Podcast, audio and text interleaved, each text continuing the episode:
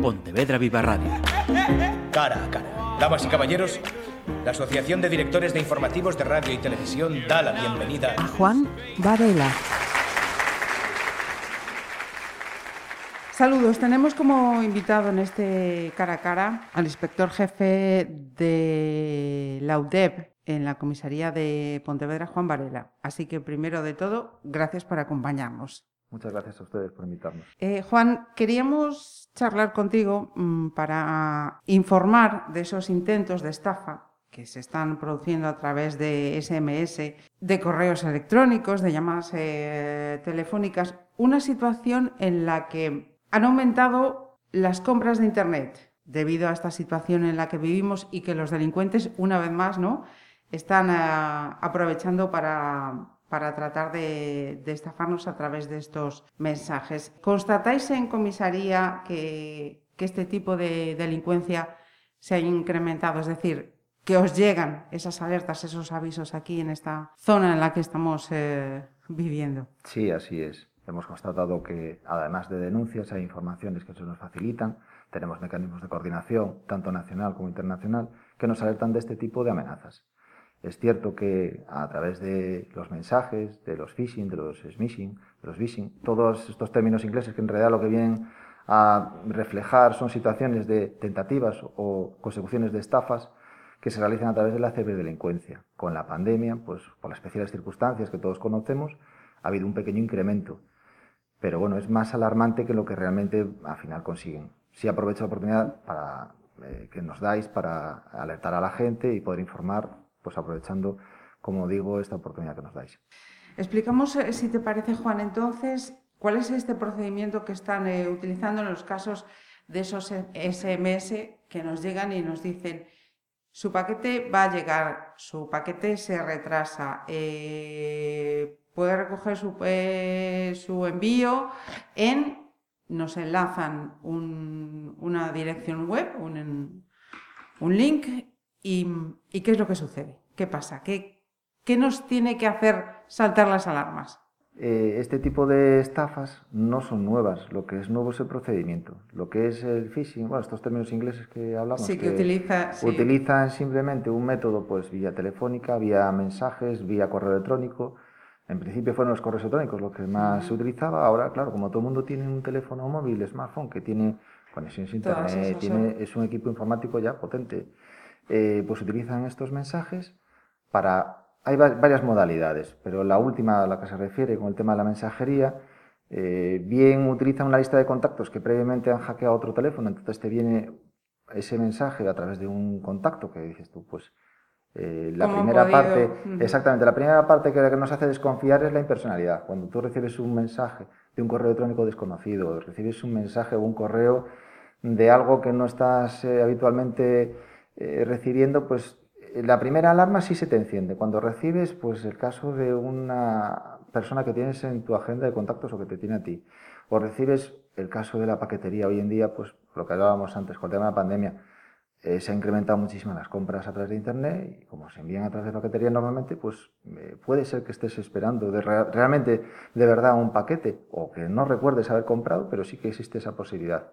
Tienes que encender las alarmas cuando te veas que pues es DHL, correos, ¿tiene apariencia real? Sí. Eh, los correos maliciosos o los mensajes maliciosos evidentemente tienen que parecer reales, tienen una similitud con la realidad pero si tú estás pensando, eh, ¿estoy recibiendo un correo? Sí. Porque si, si todas las veces que he recibido paquetes, correos y tal, nunca me han enviado un link, porque ahora sí.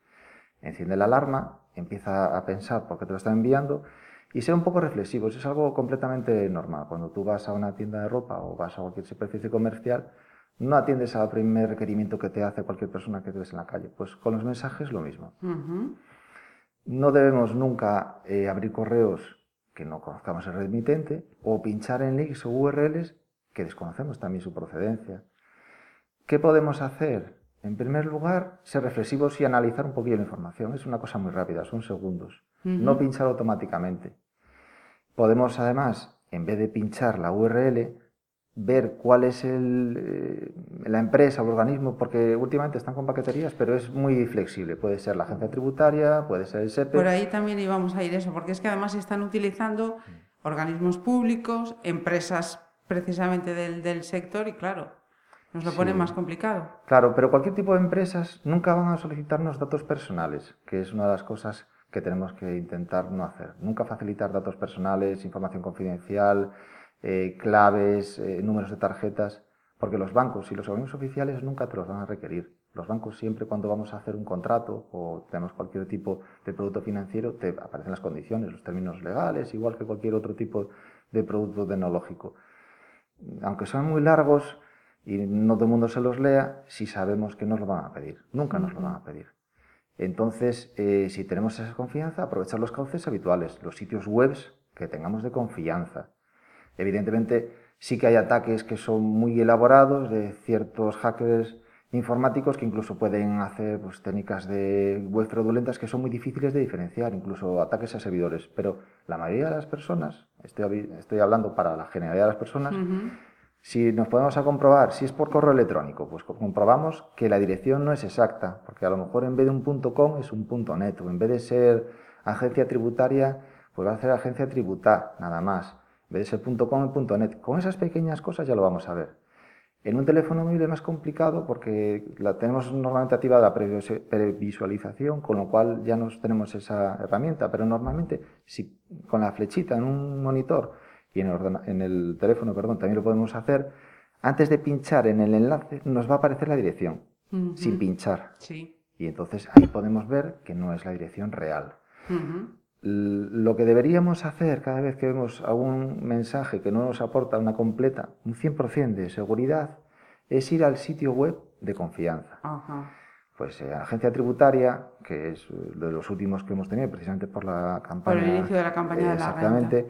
En la propia página de la agencia tributaria ya nos alerta de este tipo de cosas. Eh, últimamente el INCIBE, el Instituto Nacional de Ciberseguridad, también ha ampliado muchísimo el tema de la prevención de los últimos años hacia acá. Hay un teléfono de atención, el 017. La policía tiene su propia página web también que alerta de las posibles amenazas. Y además eh, también podemos hacer captación de información. Muchísima gente, en vez de denunciar, pues porque no finalmente no ha sufrido ningún perjuicio económico o no ha sido estafada, pero sí puede facilitar información, también estamos a disposición. En las comisarías recepcionamos denuncias también, ya no solo de las eh, estafas que se han producido, sino también incluso posibles tentativas. Hay mm. muchísimos canales de información que podemos utilizar. vamos a ver, eh, porque mm, veo que, mm, vamos, tienes la lección perfectamente aprendida y te lo han preguntado muchísimas veces. no, eh, con estos mensajes, entonces, lo que pretenden es llegar a nuestras cuentas bancarias, sacarnos el dinero, acceden también, como nos decías antes, a nuestra agenda telefónica, con lo cual su posible cartera de estafados eh, aumenta exponencialmente y mm, digamos que nuestro teléfono, todo lo que tenemos en nuestro teléfono también queda en sus manos. Hay distintas tipologías, no podemos generalizar y decir que un ataque de SMS o un ataque de, smishing o de phishing es igual en todos los sitios. Igual que hay muchísimas víctimas, hay distintos delincuentes. De los últimos que tenemos, que han sido tal vez los más notorios en las últimas semanas o últimos meses, son tanto de una conocida aplicación de mensajería que nos hacía, se hacían con nuestra cuenta, eh, se hacían con nuestra lista de contactos y entonces utilizando pues precisamente eh, la desactivación de la primera alarma, que es el desconocimiento de la persona que se le están remitiendo, porque si yo tengo a mi madre en mi agenda y me aparece como mi madre la que me está pidiendo un código, pues yo creo que es mi madre y se lo mando. En ese tipo de estafas había a su vez además gente que pedía datos bancarios o datos de tarjetas y otra gente, pues como decimos en el tema de saltando las mensajerías, que aprovechando ya que tenía lista de contactos, mandaba mensajes tipo SMS, podían, si tú descargabas y pinchabas en el link, estabas descargando un programa malicioso. Hay distintas modalidades, como le digo. Es verdad que algunos, por desgracia, accedían a todo tipo de información, información bancaria, eh, banca online que tengas, muchos datos, a otras claves que tú tengas y a información del teléfono. Y otros que eran simplemente pues, eh, pequeños cargos de tarjeta o grandes cargos de tarjeta. Lo que sí tenemos que intentar concienciarnos, todos los que no somos nativos digitales, es decir, la gente de una edad indeterminada hacia arriba, es que un teléfono móvil es, una herramienta muy potente que maneja eh, muchísima, información y que además son procesos que no requieren la participación humana más que en el principio para consentimiento. Nosotros cada vez que pinchamos eh, un, icono de una aplicación, en realidad estamos desencadenando una serie de, algoritmos, exactamente, algoritmos y operaciones matemáticas que se desencadenan automáticamente. Entonces, estamos descargando una red desconocida, no sabemos lo que estamos descargando, o un archivo o un programa malicioso. Hablabas, si no somos nativos de... Eh, he leído que también hay, posibilidad de que mm, si nos llegan estos eh, mensajes, hay webs que, se, eh, que nos ofrecen la posibilidad de preguntar, oye, mira, este link es malicioso, no es malicioso. Si no somos no, no expertos o si no controlamos o tenemos cierto nivel, mejor que no hagamos esos experimentos y directamente no abramos. No, lo que le decía y que es bueno, un objetivo para mí sería muy importante que esta conversación que estamos manteniendo pudiera llegar a muchas personas y que en vez de quedarse con términos ingleses o, o términos muy específicos, que se quedase con la idea de que si recibimos un mensaje desconocido o vemos un link raro o desconocemos exactamente la intención de ese mensaje o ese correo electrónico o esa llamada, no lo vemos nada claro, que hagamos lo que haríamos en la vida normal. Es decir, comprobar, analizar, pues en el caso de los eh, tipos eh, de estafas y timos, eh, aprovechando las TICs, las ciberdelincuencia, lo que tenemos que hacer es ver, ¿está protocolizado esa seguridad? ¿Tiene el candadito? ¿Tiene el HTTPS? ¿Tiene el SMS? ¿Tiene el SLS? ¿El TLS? Los distintos protocolos de seguridad que hay, que están cifrados. Pues sí, bueno, pues a lo mejor ya tenemos que dar cierta credibilidad, pero si aún así no lo vemos claro, vamos a la página web oficial, agencia tributaria, como le digo. Eh, en lo primero que te va a aparecer es que, es que de hecho se puede consultar. Es muy fácil comprobarlo. No pedimos ningún tipo de información bancaria, no eh, solicitamos claves, no, incluso, pues precisamente como ha sido un ataque masivo, eso es lo primero que abres en la agencia tributaria. El INCIBE, lo mismo, es muy accesible, es entrar, igual que entras en la página web para ver ofertas de cualquier tipo, información deportiva o periodística, entras en INCIBE y te alertan de los últimos, eh, las últimas estafas, de los últimos movimientos que ha habido. La web de la Policía Nacional, exactamente lo mismo, igual que otros cuerpos hermanos. Es bastante fácil acceder a la información hoy en día. Tenemos que tenernos clarito eso.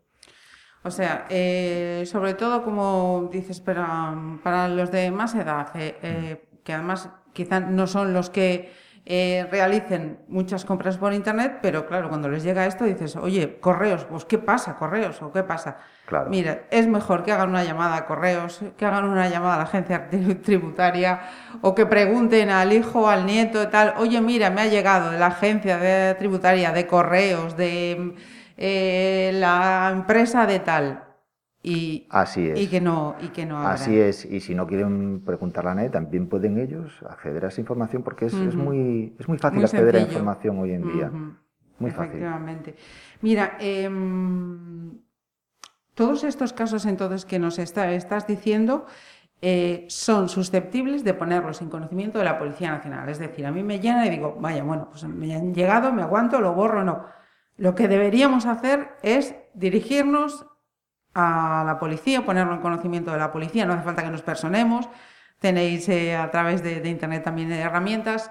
¿Cómo nos aconsejas que, se proceda? Además de hacer las denuncias cuando son perjudicados o una tentativa y tal, que, es, beneficioso para todos, porque además incluso se podría recuperar cierto prejuicio patrimonial en caso de que sucediese. Bueno, el prejuicio que le haya ocasionado a esa persona tenemos en el portal, es muy sencillo también, nuestro portal, de, en nuestro acceso, en nuestro sitio web, hay informaciones que no es necesario denunciar, no, es, no inicia un procedimiento, pero sí se inicia una investigación y ya le digo, el INCIBE también recibe todo tipo de información. Hoy en día hay múltiples canales para poder poner en conocimiento ataques que se puedan sufrir.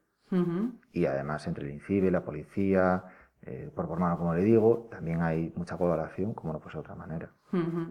Y ya en cuanto al, trabajo que, les toca hacer a, los agentes de, la policía cuando esto sucede, eh, ¿es difícil identificar, localizar eh, a estos grupos delincuenciales?